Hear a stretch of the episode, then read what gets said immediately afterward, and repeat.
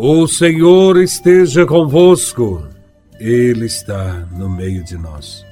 Proclamação do Evangelho de Nosso Senhor Jesus Cristo, segundo São Mateus, capítulo 26, versículos de 14 a 25. Glória a Vós, Senhor. Naquele tempo, um dos doze discípulos, chamado Judas Iscariotes, foi ter com os sumos sacerdotes e disse: O que me dareis se vos entregar Jesus? Combinaram então trinta moedas de prata. E daí em diante, Judas procurava uma oportunidade para entregar Jesus. No primeiro dia da festa dos ázimos, os discípulos aproximaram-se de Jesus e perguntaram: Onde queres que façamos os preparativos para comer a Páscoa? Jesus respondeu: Ide à cidade, procurai certo homem e dizei-lhe: O mestre manda dizer: O meu tempo está próximo. Vou celebrar a Páscoa em tua casa, junto com meus discípulos. Os discípulos fizeram como Jesus mandou e prepararam a Páscoa. Ao cair da tarde, Jesus pôs-se à mesa com os doze discípulos. Enquanto comiam, Jesus disse: Em verdade, eu vos digo, onde vós vai me trair? Eles ficaram muito tristes, e um por um começaram a lhe perguntar: Senhor, será que sou eu?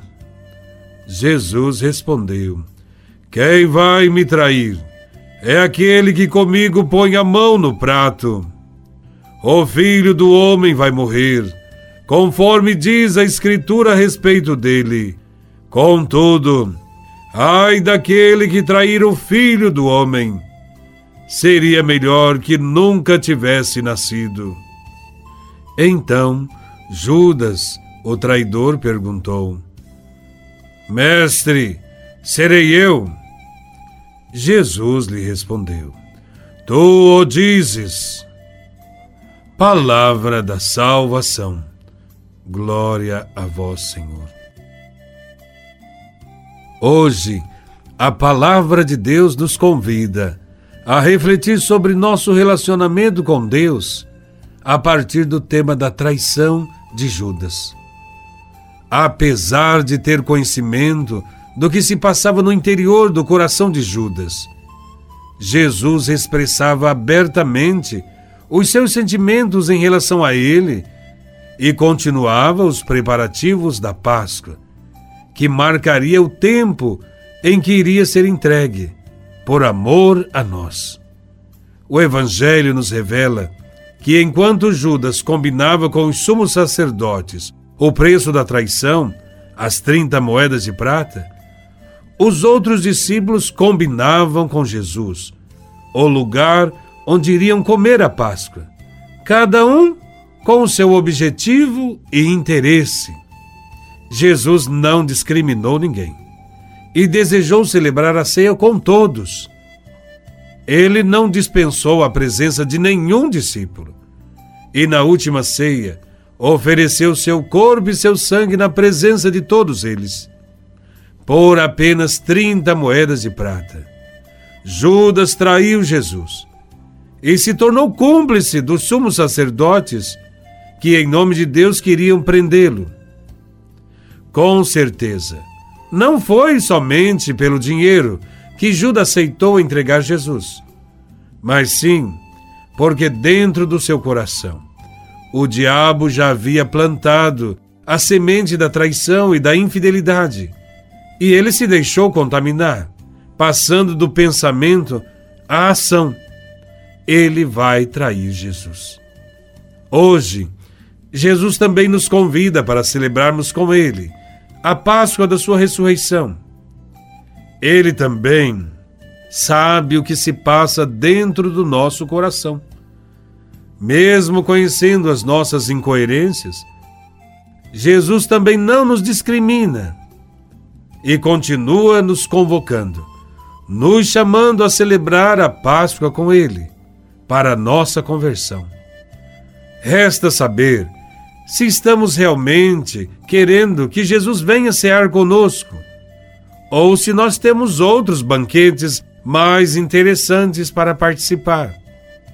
Precisamos repensar as nossas ações e ver como estamos fazendo diante da proposta de Jesus.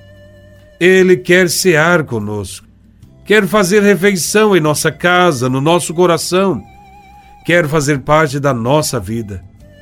No entanto, muitas vezes, nós o rejeitamos, pois estamos ligados aos nossos próprios negócios, nossos próprios interesses e planos, e queremos que a nossa vontade esteja em primeiro lugar.